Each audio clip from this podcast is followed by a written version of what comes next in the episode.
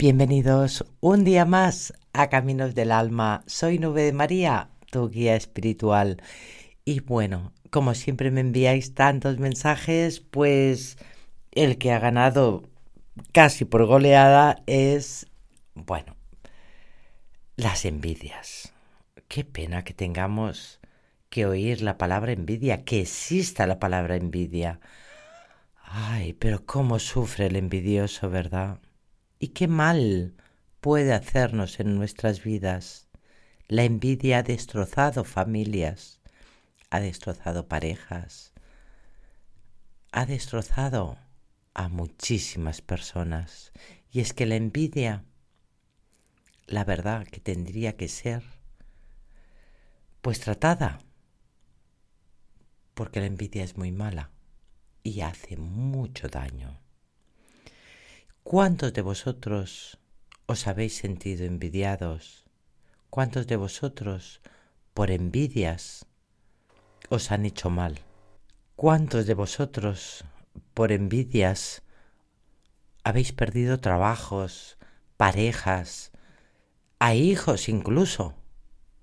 Me he encontrado con personas que me han dicho, por envidia, me han quitado hasta mis hijos, la propia familia de, de, de mi pareja solo por envidia, ¿verdad? O sea, la envidia hace mucho mal. Personal. Pero ¿qué ocurre cuando el envidioso ya no puede más y ve esa luz que intensificas al andar?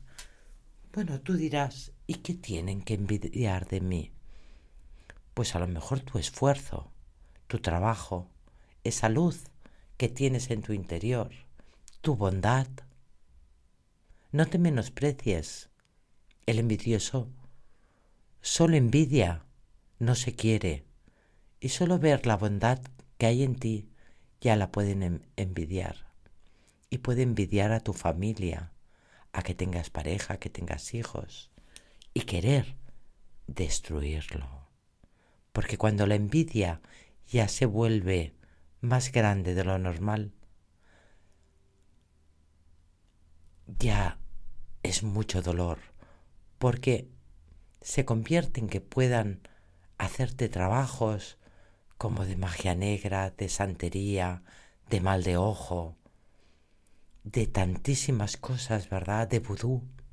Cuántas cosas me he llegado a encontrar en consulta diciendo, Dios mío, cómo alguien te ha podido hacer tanto mal y tú sentirlo, cómo eras feliz en tu familia, con tu pareja, con tus hijos y se ha destruido todo. Todo se ha destruido. Al final ni trabajo, ni la abundancia, nada. Al final ni tu propia salud. Así es.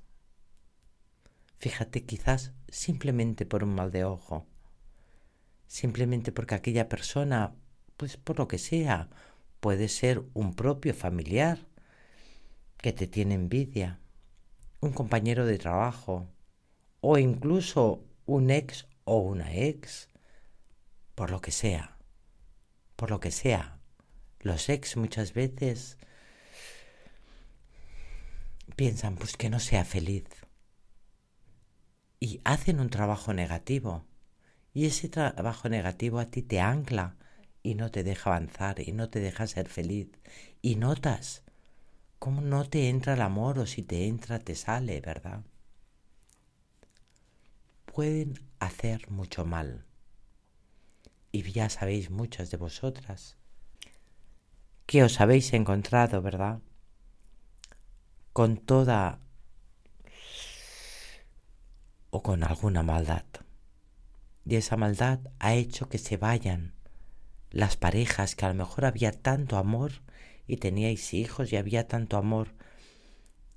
Y es como si él o ella ya no te reconociera. Se aparta de tu lado con esa frialdad, a veces sin decirte ni adiós, y te bloquea de todo y tú dices, ¿cómo puede haber perdido el amor por mí, verdad? Pues no, a veces incluso hacen amarres.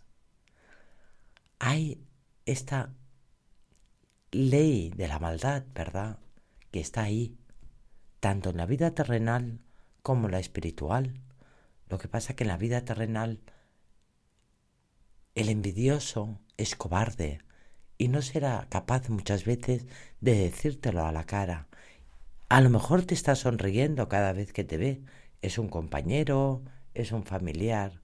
Sin embargo, te hace daño por detrás, porque son cobardes y envidiosos también. A mí me decís muchas veces, ¿y cómo puedo llegar a perdonar a alguien que me ha hecho mal, verdad?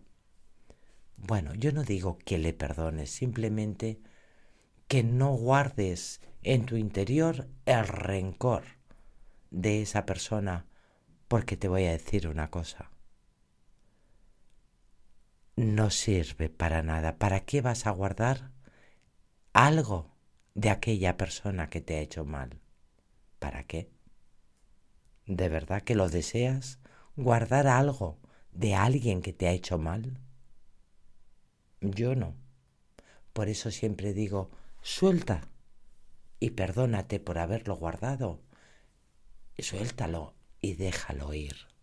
Qué importante es.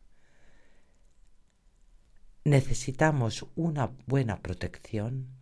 En mi YouTube hay meditaciones para haceros protecciones o me podéis enviar algún WhatsApp y os puedo enviar alguna totalmente gratuita, alguna meditación o escuchar un poquito más adelante que la voy a hacer aquí para que la tengáis, para protegernos de las envidias, del mal de ojo, de santería, de tantísimas cosas que nos hacen tanto mal.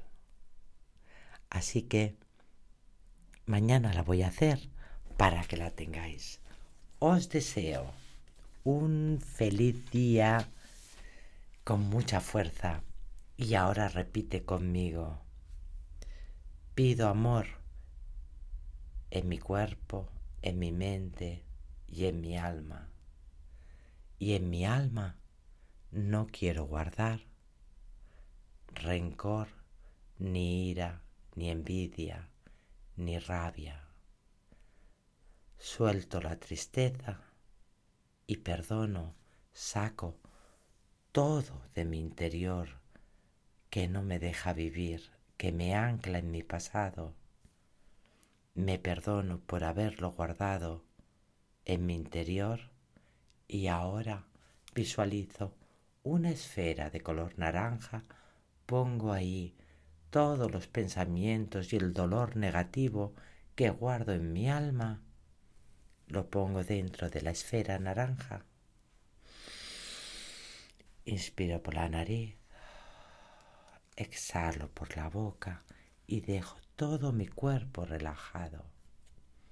Visualizo la esfera, cómo está llena, a veces de rabia, de odio, de envidia, porque el ser humano, nuestro cuerpo terrenal, lo vamos llenando de muchas cosas negativas, pero nuestra alma, nuestra alma quiere paz, quiere armonía, quiere amor, quiere ser feliz. Así que cargaremos esta esfera naranja de todo lo negativo que nos acompaña y lo lanzaremos y visualizaremos esta esfera cómo se va hacia arriba, muy hacia arriba, visualízala como si fuera una bola de fuego naranja, cómo se aparta de nuestra vida, cómo va desapareciendo hasta marchar, hasta desaparecer.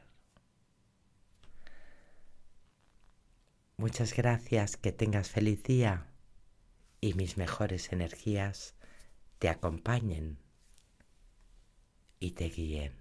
Y recuerda que debajo de este podcast hay un enlace para cómo aprender a meditar y conectar con tu propia alma para poder ver a tus guías, a tus ángeles y a tus seres queridos, para poder amarte, respetarte y conectarte contigo misma.